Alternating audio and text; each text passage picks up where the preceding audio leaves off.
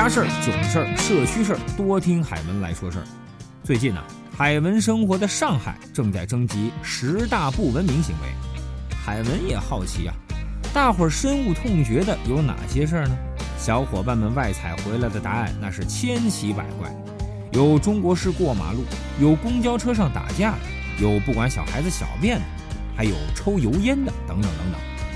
海文比对了一下，许多陋习同1995年6月1号上海市文明委发出的七不规范大同小异。比如，不随地吐痰啦，不乱扔垃圾啦，不损害公物啦，不破坏绿化啦，不说粗话脏话了，等等等等。据说，今年上海的十大不文明行为将在三月底向公众公开，到时候大伙儿得去对照一下啊。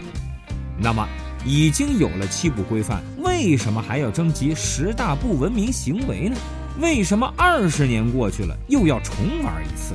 凯文想到了一个故事，说美国有一个小镇，镇中央有一条三岔路口，一直是交通事故的高发路段，部分居民就要求当局在路口安装交通信号灯，于是镇长就启动了此项议案，在社区召集居民讨论是否要安装。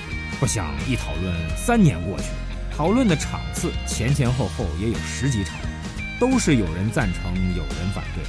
在国人想来，美国人的效率真是不咋地，就一屁丁大点的事儿，几百美元还讨论个毛啊！要是国内只要领导一点头，装啊，有什么必要讨论来讨论去，浪费时间又浪费精力，整个没事儿撑得慌。最后，镇长的秘书问镇长大人：“我说，亲爱的镇长同志啊。”那我们是装呢，还是装呢，还是装呢？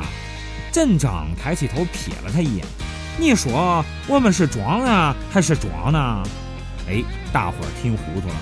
其实啊，自从三年前居民开始讨论是否要安装信号灯开始，三年来这个路段事故的案发率下降了百分之九十以上。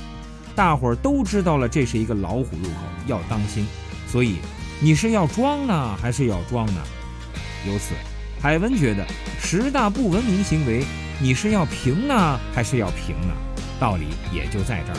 具体有哪些行为不文明，其实并不是很重要，重要的是如何让更多的人知道和参与。各位亲，你说是不是这个理儿的？